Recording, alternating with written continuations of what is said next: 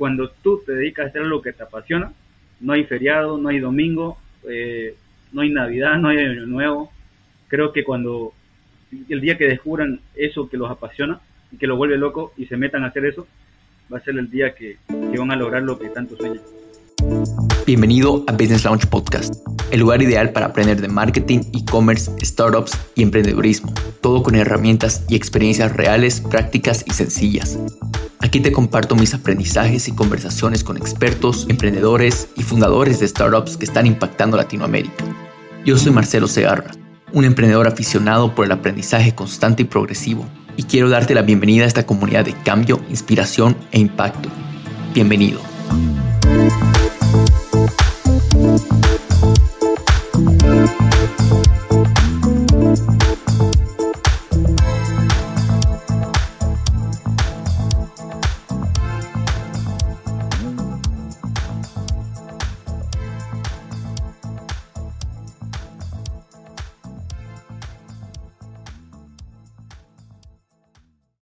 Hola Víctor, ¿cómo estás? Bienvenido a Business Launch Podcast.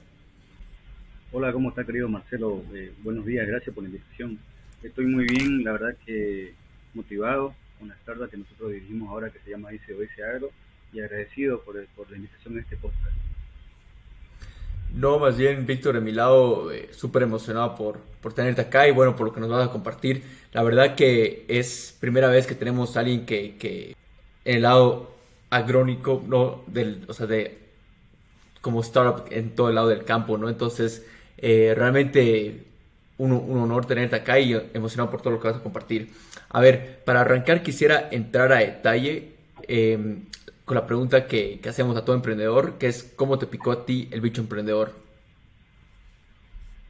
Bueno, yo empecé a emprender por necesidad propia, porque lo que ahora nosotros llamamos, tenemos como emprendimiento SOS Agro, fue una necesidad propia porque yo, al ser agrónomo, distribuía insumos agrícolas, sembraba, eh, vi, vi, todas las necesidades que muchas veces desde la universidad o la teoría no, no te enseña. Me tuve que meter al campo, me metí a producir y comencé a ver mucha necesidad de tecnología. Eh, por ejemplo, mientras yo distribuía agroquímicos, necesitaba un software de gestión específicamente para el agro. Existían de otros rubros, pero, pero no lo habían para el agro. Luego, cuando me metí a sembrar, cuando me dediqué a sembrar, sobre todo noté mucho más la necesidad de tecnología, porque yo tenía que estar demasiado tiempo en campo, tenía que estar prácticamente yendo a cada parte de mis cultivos y, la verdad que eso es muy cansador. Yo buscaba soluciones, buscaba herramientas tecnológicas eh, y no, en Bolivia no las encontré no habían. Entonces, yo, la verdad que después de tantas pérdidas, eh, por falta de tecnología, creo yo, decidí dejar la agricultura, totalmente. Y decidí fundar una empresa de software, eso fue hace cinco años. Eh, y yo sabía que tenía que hacer algo con tecnología, pero no sabía por dónde empezar. Pero hoy aprendí que si uno quiere llegar lejos, este, lo único que hay que hacer es dar el primer paso y meterse a emprender, la verdad es que no es fácil, es algo bastante complicado, pero es más complicado no intentarlo, es, es peor no intentarlo. Así que Totalmente. empezamos de esa manera. Sí, y bueno, eh, tal, tal como muchos otros speakers, fundadores en realidad de, de startups que tenemos acá en, en Business Launch, eh, quiero reconocer para que la audiencia igual sepa, ¿no? De que tú, o sea, tu, tu, solución nace en base a un problema y una frustración que tú tenías y una necesidad. Eh, y bueno, tú has sentido ese dolor y creo que cuando quieres solucionar algo eh, es muy probable que muchas otras personas igual quieran esa misma solución, ¿no? Igual sienten esos dolores. Así que eso es algo que, que quiero súper destacarlo porque eh, normalmente muchos piensan, o sea, en qué pueden emprender o qué no está siendo solucionado. Y creo que es un, un buen punto eh, para poder arrancar un emprendimiento, ¿no? Saber qué dolores tienes tú que no están siendo solucionados o no están siendo solucionados de una muy buena manera. Eh, entonces, bueno, pasando un poquito a, a, esto, quisiera que nos lleve cinco años atrás, cuando usted, ustedes estaban arrancando, eh, un poquito, o sea, arrancaste tú solo, arrancaste con co-founders, un poquito ponnos en contexto cómo eran esos, esos primeros días, esos primeros meses. Bueno, yo inicié, conocí mucha gente en otros rubros, la verdad que al dejar el agro conocí otros rubros, conocí nueva gente.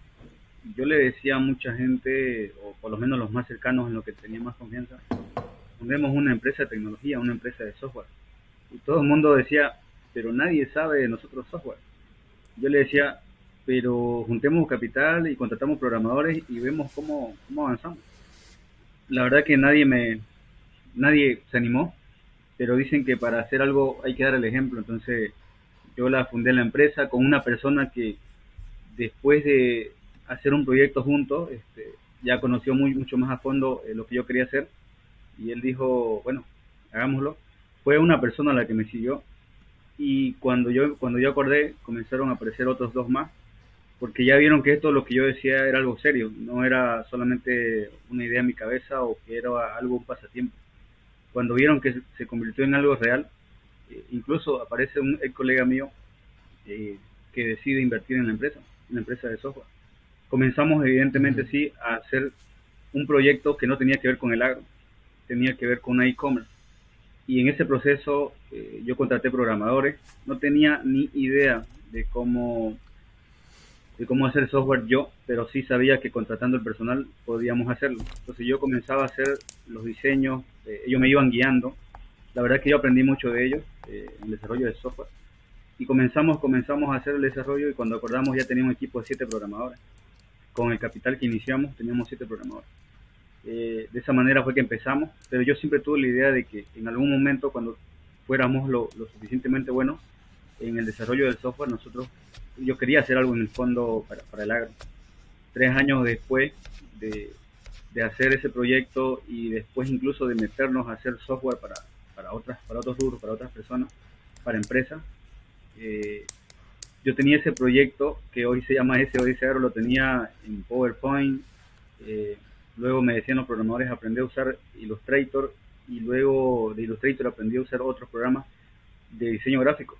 Entonces yo fui prototipando, fui, fui mejorando mi idea todos los días, invertía tiempo, mejorando los prototipos, visualizando, eh, diseñar una aplicación en, un programa de diseño gráfico. Entonces de esa manera fue que, todo esto inició.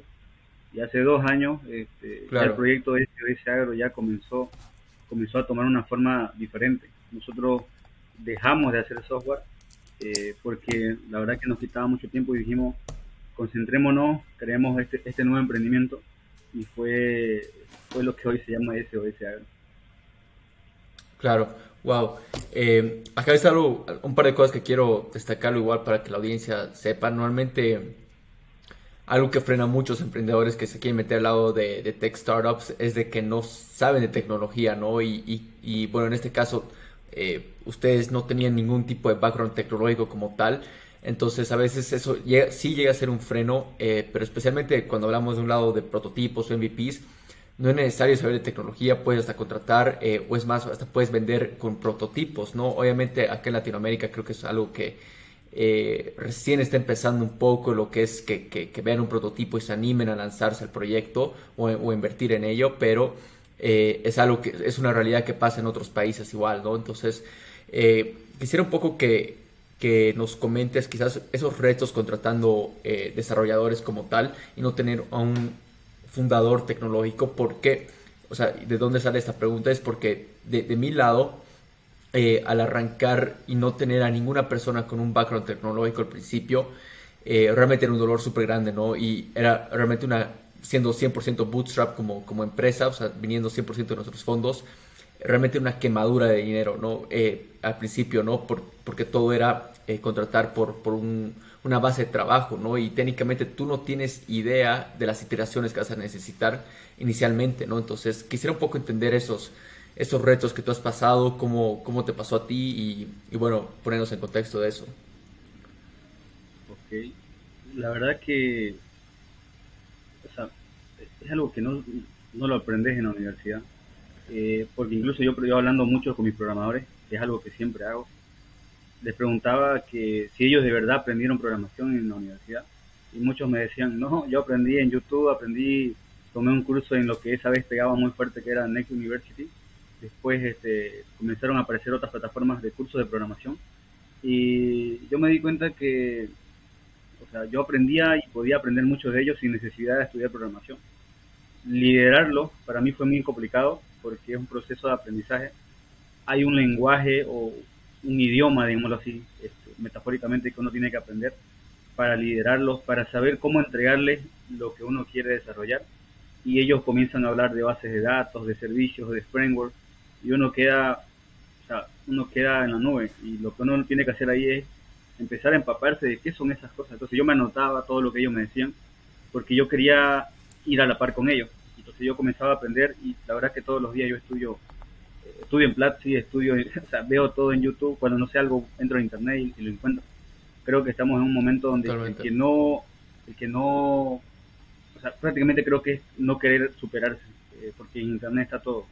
El que no, el que diga no, no puedo hacerlo, no, no puedo superarme, no tengo el dinero, tiene que darse cuenta que solo necesita unos cuantos megas de internet al día y, y comenzar a capacitarse e invertir bien su tiempo. Claro. Sí, y tal, tal, como dices, igual algo que, que, yo siempre digo es algo que es eh, importante, ¿no? O sea, todos tienen, o sea, tienen esas excusas, pero en realidad sí son, son, son excusas y ellos no quieren creárselas, ¿no? Cuando en realidad todo está uh, en Google, ¿no? Técnicamente a una, a una sola typeada, ahí encuentran respuestas a esas, a esas dudas que tienen, o, dolores igual que tienen. Creo que una, una, era como ahora es impresionante, digamos, todo eso. Eh, quisiera un poco que nos comentes acerca del, prototipo, este tipo de, MVP que fuiste eh, desarrollando, cómo era eh, y más o menos qué era lo que tú tenías que validar, cuál era realmente el problema que definiste como tal. y bueno, de ahí vamos partiendo. Bueno, yo al principio cuando comencé a crear unos prototipos, basado en la propia experiencia mía, yo dije, tengo que hablar con agrónomos, tengo que hablar con encargados de propiedades, tengo que hablar con, con agricultores, porque hay una diferencia, hay diferentes perfiles dentro de la agricultura. El, encargado de propiedad es quien está totalmente en campo. El agricultor o dueño de las tierras es una persona diferente, que piensa diferente, pero también está dentro de todo, de todo el ciclo de producción. Y la gente que está en campo, que es la que va y monitorea los campos todo el tiempo, tiene un, una perspectiva diferente de lo que es la agricultura. Y en realidad, dentro de cada perfil hay diferentes necesidades por ejemplo, el que va y, bichea o el que monitorea los campos, cuando ve enfermedades, cuando ve insectos que están atacando el cultivo, hoy por hoy todavía lo hacen muchos anotando en papel, tomando una fotografía, o a veces ni siquiera la fotografía, o ni siquiera lo notan. Y el encargado tiene otros problemas. Por ejemplo, el encargado de la propiedad tiene que ver qué personal va a hacer qué actividad y las actividades están relacionadas a todo lo que el monitoreador de campo encuentra.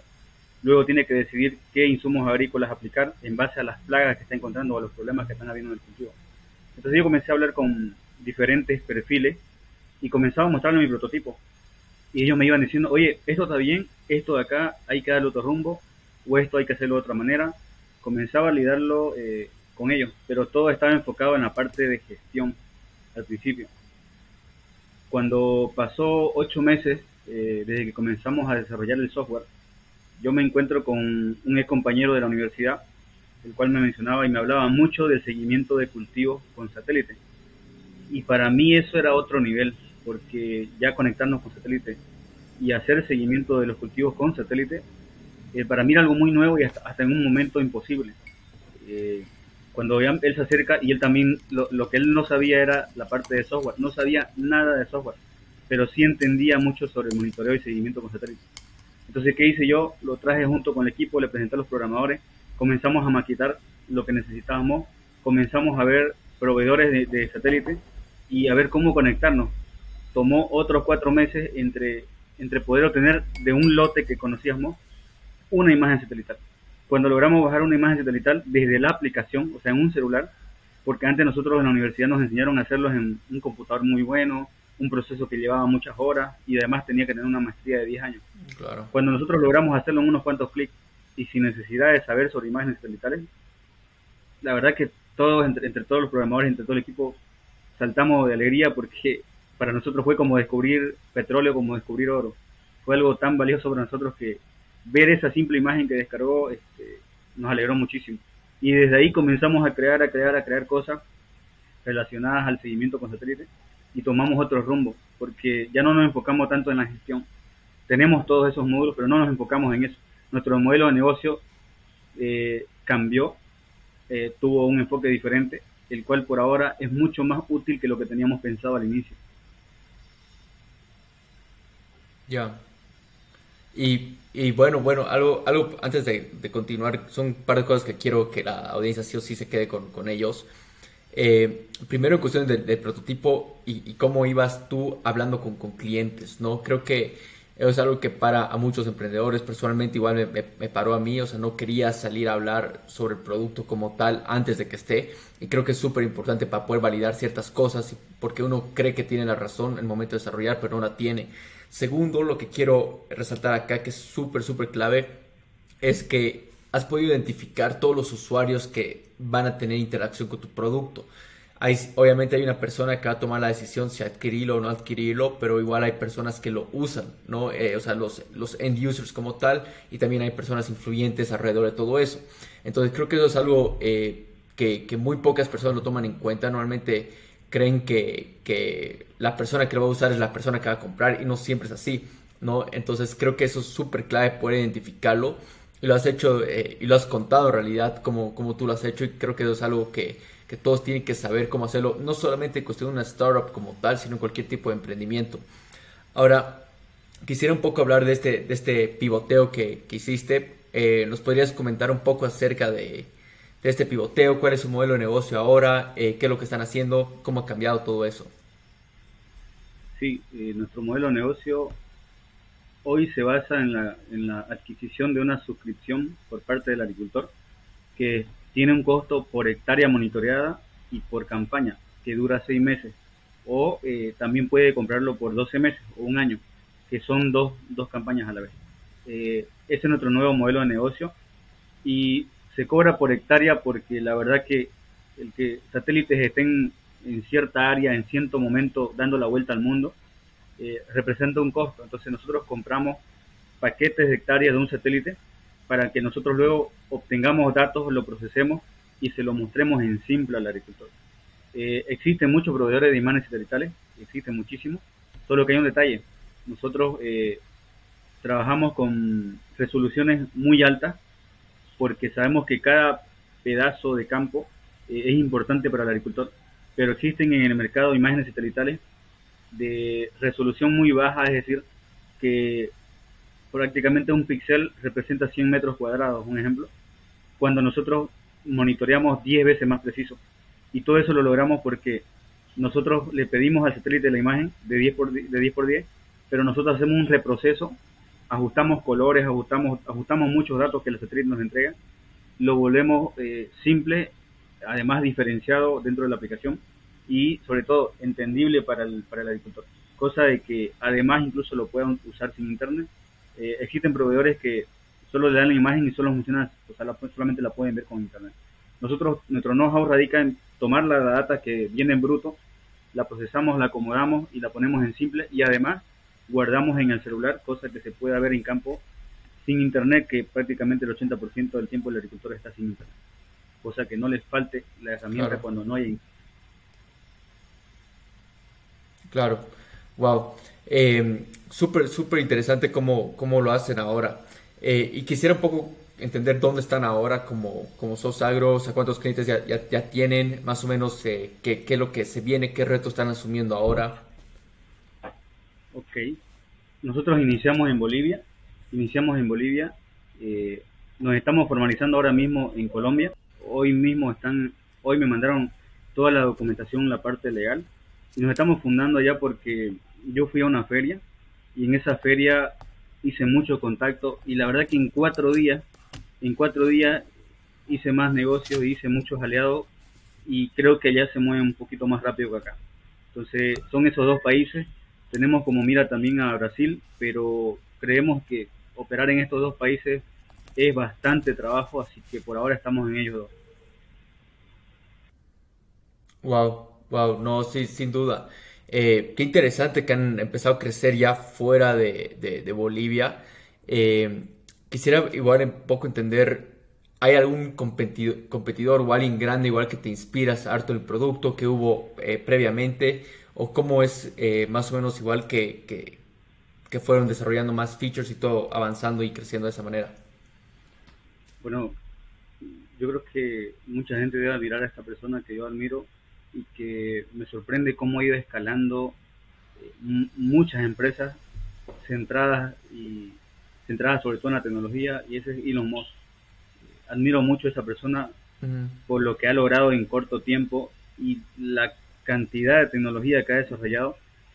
Es una de las personas que, que siempre me inspiró porque está metido en muchos rubros que, que, a mí me interesan. Eh, veo cómo él ha creado algo, comenzó con algo pequeño y comenzó a crecer, crecer, crecer tanto que hoy hasta ya está por sacar celulares, tiene una red de satélites muy grande y eso tiene que ver con nosotros.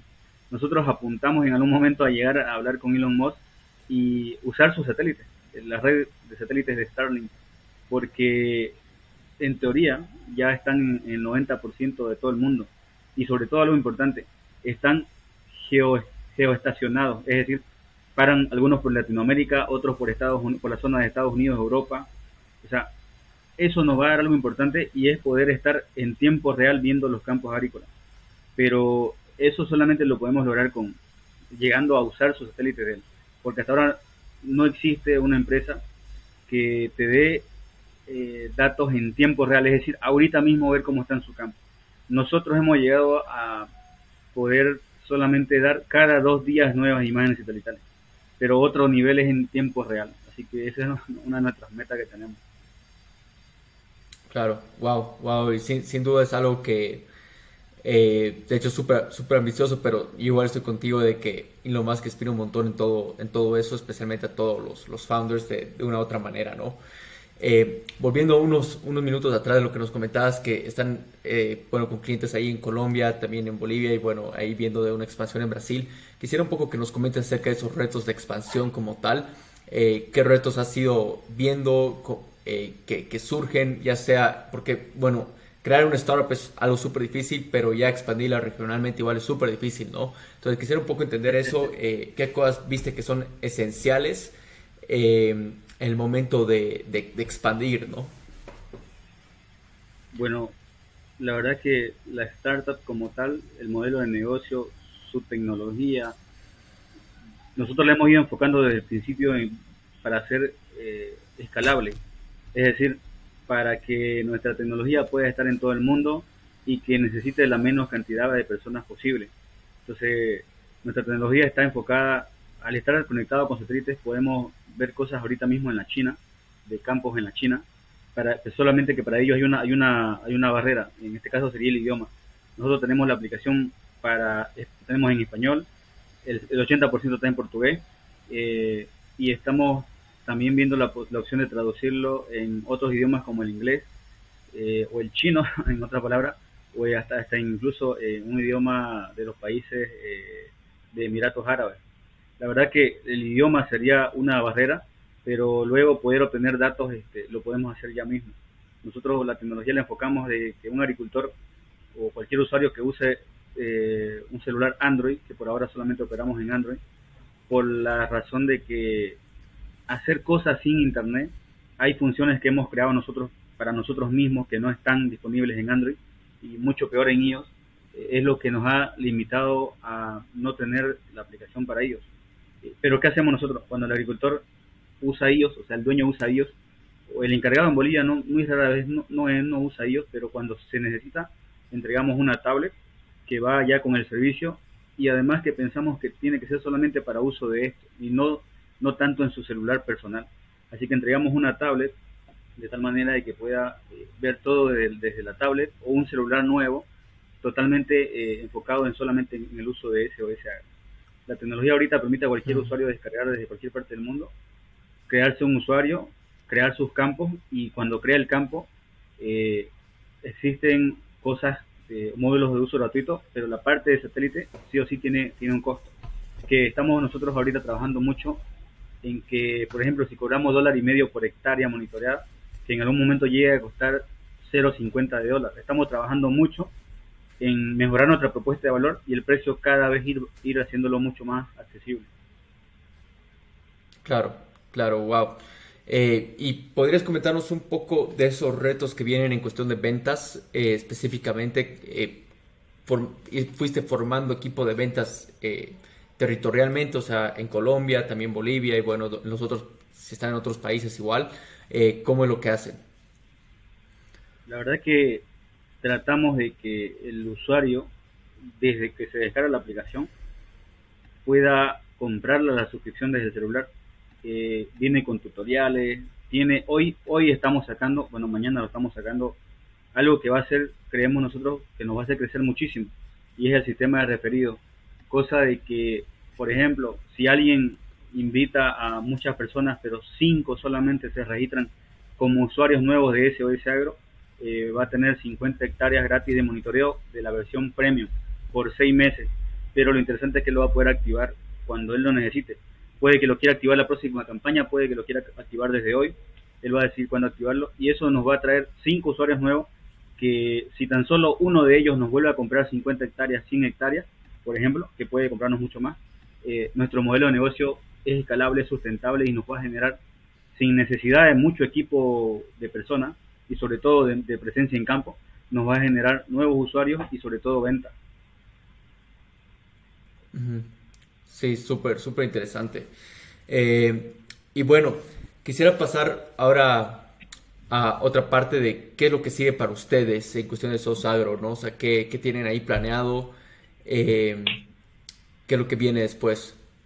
Ok, buena pregunta Marcelo y, quiero anunciarlo acá porque lo pensábamos lanzar solamente en Colombia, pero, pero creemos que en Bolivia ya hemos encontrado la figura legal de cómo lanzarlo y es el financiamiento hacia agricultores eh, de forma colectiva, lo que se conoce en otros lados como crowdfunding.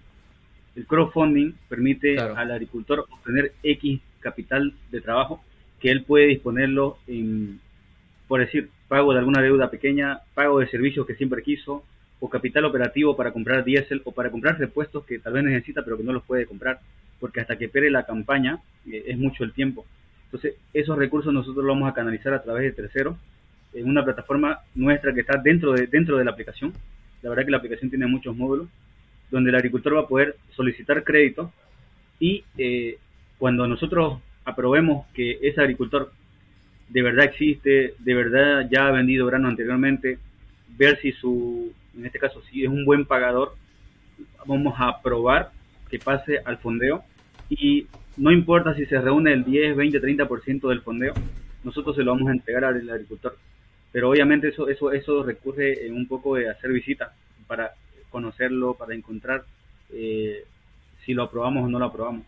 Cuando ya lo aprobemos, se va a ir eh, capturando fondos de tercero para que se lo entreguemos hasta la fecha que él haya puesto. Por ejemplo, si él dijo yo lo necesito capital aquí a un mes y medio, dos, dos meses, pues el capital esté eh, en sus manos del agricultor lo más pronto posible.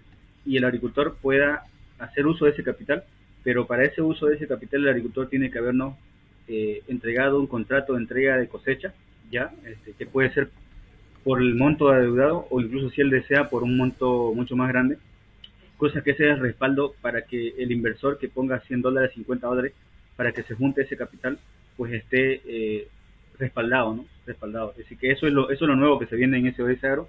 En Colombia, eh, nosotros ya lo estamos empezando a hacer, a pesar de que todavía no hemos eh, terminado la formalización de la empresa, pero yo con un grupo de empresas que conocía ya, ya estamos comenzando a llegar a agricultores que sobre todo ya nos han dicho de que tienen, tienen un historial crediticio muy bueno entonces vamos a comenzar a canalizar recursos y eh, que a cosecha nos entreguen el grano. Entonces ya lo venimos nosotros ya avanzando en Colombia. Eh, en Bolivia todavía, en Bolivia todavía lo vamos a, yo creo que por lo menos unos dos meses más, por, porque encontrar la figura legal para hacerlo es lo que nos ha retrasado. Pero también lo vamos a hacer en dos meses más. Sí. sí, sí, sin duda, el, creo que el tema de legal como tal, siempre hay cosas que, van frenando ciertas innovaciones. Eh, no imaginaba que, en el lado de, de agronomía iba, a pasar eso, ¿no? Eh, pero bueno, sin duda creo que eh, es así. Hay, hay entidades que, regulan un montón y eso frena un montón en cuestión de la innovación y hay que ver de cómo darle una vuelta, formar convenios, tal cosas como, como esas. Sí. Este, Víctor, mira, quisiera pasar a la, última parte de la entrevista que son una serie de preguntas finales. Ya las preguntas son relativamente cortas, las respuestas no necesariamente. La primera llega a ser, ¿cuál es tu lección o aprendizaje más grande? Wow, es muy profunda esa pregunta. Pero el aprendizaje más grande que tengo es que lo que yo creía que no se podía hacer o que no se podía lograr, sí se puede. Uno puede lograr todo lo que se proponga siempre y cuando de verdad esto y esto se unan. Es decir, muchos dicen de boca para afuera, yo quiero tener esto, yo quiero hacer esto, yo quiero sacar esta profesión, quiero tener esta empresa, quiero hacer esto el próximo año, pero no lo hacen. O sea, hay una gran pregunta, el por qué muchos lo logran y por qué otros no. Y yo creo que la respuesta es porque de verdad no lo quieren, porque si lo quisieran, lo harían. Y yo creo que muchos dicen, wow, es mucho tiempo, no sé si lo voy a lograr o no, no, lo voy a lograr. Creo que el aprendizaje más grande es eh, saber que se puede, si uno quiere y si así lo decide. Y creo que muchos no tienen ni que pensarlo, sino meterse de una vez a, como quien dice, el camino del emprendedor es prácticamente, el otro día vi una imagen que me llamó la atención. E, esa imagen transmitía la imagen de un tipo que se lanza al precipicio y en el precipicio va armando un avión. Eh, yo cuando vi esa imagen dije, wow, es la mejor descripción gráfica de emprender. Muchos tienen miedo a no, a no lanzarse por miedo de que no les salgan bien las cosas, pero yo ya tuve un fracaso grande. Y de ese fracaso hoy me he especializado mucho en el desarrollo de software, he aprendido mucho sobre modelos de negocio, soy un apasionado por las aplicaciones móviles, miro muchas plataformas y aplicaciones de diferentes rubros, porque es algo que a mí me apasiona y me llama la atención. Entonces, cuando tú te dedicas a hacer lo que te apasiona, no hay feriado, no hay domingo, eh, no hay Navidad, no hay Año Nuevo. Creo que cuando el día que descubran eso que los apasiona y que los vuelve loco y se metan a hacer eso, va a ser el día que, que van a lograr lo que tanto sueñan. Totalmente, sí, no podría estar más de acuerdo con, con eso. Este, pasando a la siguiente pregunta, es ¿qué emprendedor de la TAM admiras? Y aparte de la TAM, quizás uno de Bolivia, si quieres comentarle. Wow, de la TAM, de la TAM he conocido a muchos emprendedores, pero comencemos por Bolivia. Eh, la verdad que de los que más he escuchado son emprendedores de Ultracasa, y Carlos Jordán es una persona que a pesar de que no lo conozco, o sea, él no me conoce, pero yo lo conozco, lo, sigo, he visto. Eh, para mí es un ejemplo y él nos dio una luz para nosotros los emprendedores bolivianos cuando sacaron ultracasas y luego no hace mucho levantaron capital, que la verdad que eso motiva e inspira. Nosotros como emprendedores creo que en el fondo también es eso algo que tenemos que hacer porque este país va a cambiar en base a emprendedores, ya no en base a políticos, ya no en base a empresarios, porque el mismo empresario muchas veces está reacio a, aprender nuevas cosas o a implementar nuevas cosas en su empresa. Creo que hoy el que, el que va a sacar adelante el país se llama emprendedor, son los emprendedores, que buscan resolver problemas con tecnología, con innovación en proceso, una nueva forma de resolver un problema y bueno, sería, sería eh, él la persona que yo eh, mencionaría a nivel Bolivia. Y a nivel Latam tengo muchos, la verdad que conozco muchos CEO, ahora me dedico mucho a relacionarme en LinkedIn, algo que antes no hacía, y que ahí a, nivel, a nivel Latam diría que Freddy Vega, una persona con la que he conversado cinco minutos en el proceso que tuvimos en el Demo Day, y que nosotros nos retiramos porque yo no hablo inglés, y, el pitch era en, inglés, pero él me dio un consejo eh, en los cinco minutos que hablé con él, que trabajemos con gente apasionada, que eso, eso, es lo, eso es lo más importante que rescato que él me dijo, porque él mismo me dijo, yo estoy en todas las entrevistas, así que contratemos un guardia para cierta sucursal, yo estoy ahí, porque para mí es valioso las personas, es valioso las personas, el equipo, porque al fin y al cabo una startup, una idea, una tecnología lo mueven personas. Y, y cuando me dijo Freddy eso, dije, bueno, no, no estoy equivocado. Yo, yo siempre, siempre trato de trabajar con gente apasionada, con gente que, que de verdad le ponga eh, empeño a esto. Y yo he visto a mucha gente que ha llegado al equipo que no hacía algo que hoy hace, pero que sí tenía la pasión y la voluntad. Me gusta trabajar más con personas que tengan la voluntad y la pasión y no me interesa si tiene doctorado, o si sabe una cosa u otra, porque no funciona mucho mejor. Así que Freddy Vega sería la persona a nivel que yo, que yo admiro y que sigo. Sí, sí, sin duda Freddy es un excelente este emprendedor, fundador como tal, yo lo, lo, admiro bastante y también, bueno, todo el equipo de Ultra, sin duda son, son eh, fascinantes y de hecho hemos tenido a, algunos de ellos acá en el programa igual conversando. Este, nos pasamos a la siguiente, que es cómo cuidas tú tu salud mental. Wow. Yo todos los días trabajo en, como quien dice, eh, en mantenerme positivo, que eso es lo, eso es lo primordial, porque adversidades, todo emprendimiento, toda persona la va a tener. Y siempre pienso de que aunque yo me caiga, me, voy a levantar. Siempre. Yo ya me he caído varias veces y me he vuelto a levantar y me he vuelto a levantar. Eh, dudo que me vuelva a pasar, pero si me pasara de nuevo en alguna área, me volvería a levantar. Porque en mi caso, yo tengo otras razones por la cual nunca rendirme y por la cual para mí eso, eso no existe.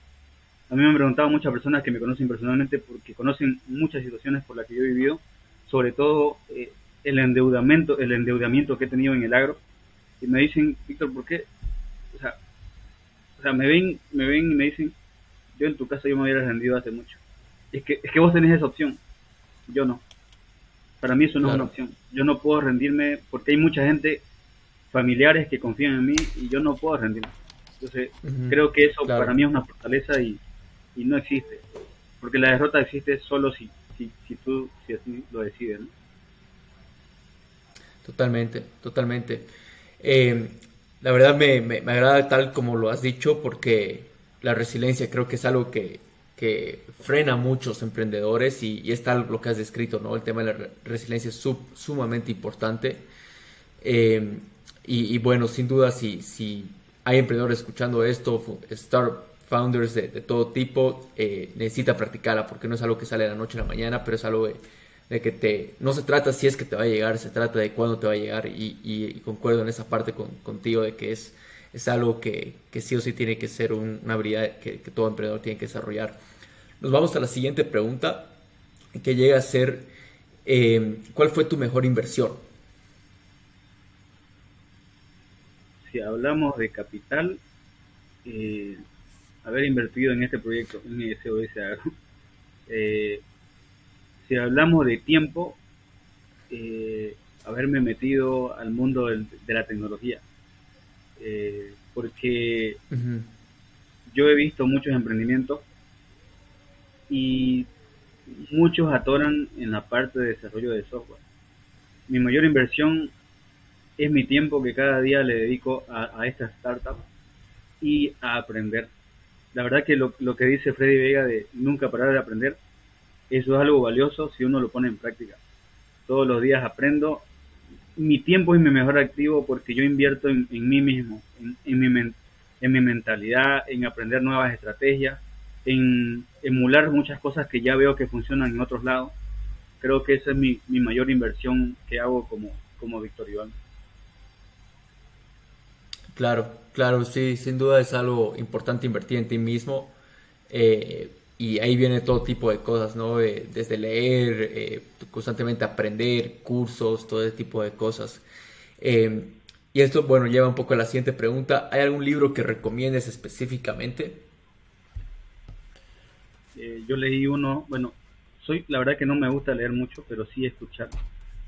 no leo, no leo físicamente porque el ritmo que llevo no me lo permite no, no puedo leer mucho tiempo un libro físico, tampoco digital, así que he aprendido a, en audiolibros, escucharlo una y otra vez, si son 10 veces eh, necesarias las hago.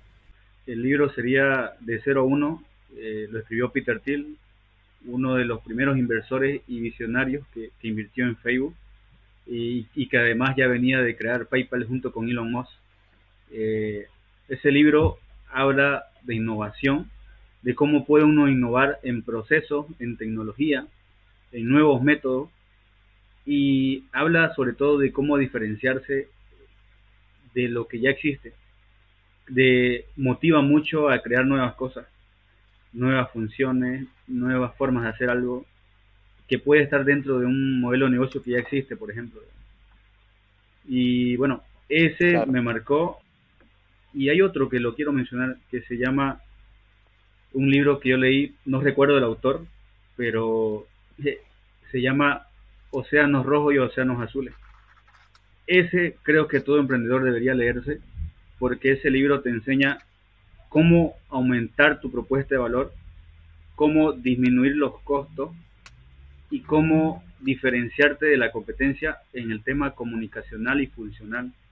Eh, esos dos libros, sobre todo el de Océanos Azules y Océanos Rojos, evitarían de que muchos fracasen. Créanme que ese libro físicamente yo lo leí, ese lo leí físicamente, cuando todavía leía, cuando tenía ese hábito todavía, y cuando tenía ese tiempo, eh, y me marcó. Eh, y hoy yo veo mucho, hay mucha información en YouTube, en otros lados, donde uno puede comenzar a diferenciarse de la competencia y crear un océano azul. Crear un océano azul no significa crear un nuevo emprendimiento, sino estratégicamente cómo crear una mejor propuesta de valor de la competencia. Y hay muchos ejemplos en ese libro. La verdad que esos dos libros recomendaría para todo emprendedor. Sí, la verdad que son muy buenos libros. Igual los, los leí, los recomiendo bastante. Eh, porque, bueno, eh, lo que lo que hablas del océano azul es algo importante, ¿no? y bueno, aparte del, del Zero to One, pero quiero resaltar el océano azul porque muy poco nos ponemos a pensar o queremos entrar a un mercado que ya está completamente rojo, ¿no? Entonces, eh, o sea, sangrado. Entonces, es súper importante ver dónde está ese, ese océano azul eh, y esa oportunidad, esas oportunidades, ¿no? Todo tipo. Perfecto, Víctor. Muchas gracias eh, realmente por todo lo que nos has compartido. Te deseamos todo lo mejor y bueno, esperamos tenerte de vuelta en un par de meses y ver el crecimiento que van teniendo. Gracias por escuchar este episodio. Si te gustó nuestro contenido y sacaste valor, regálanos una reseña, una calificación y suscríbete a nuestro podcast y nuestro canal de YouTube. Esto nos permitirá traer y llegar a los mejores expertos y emprendedores de la TAM, como también llegar a más personas con ganas de llevar su vida al siguiente nivel como tú. Ayúdanos a formar una comunidad de gran impacto. Y si no pudiste tomar nota de algo importante, no te preocupes, lo hicimos por ti. Visita los show notes del episodio en nuestra página web, en businesslaunchpodcast.com. Y si estás buscando más formas de aprender, emprender y expandir tus conocimientos acerca de marketing, startups, emprendedurismo o e-commerce, aquí te dejo tres formas gratuitas de cómo hacerlo. 1. Únete a nuestra comunidad de Quiero Emprender en Facebook. 2. Suscríbete a nuestro newsletter en nuestra página web. 3. Síguenos en Facebook, Instagram y LinkedIn como Business Launch Podcast.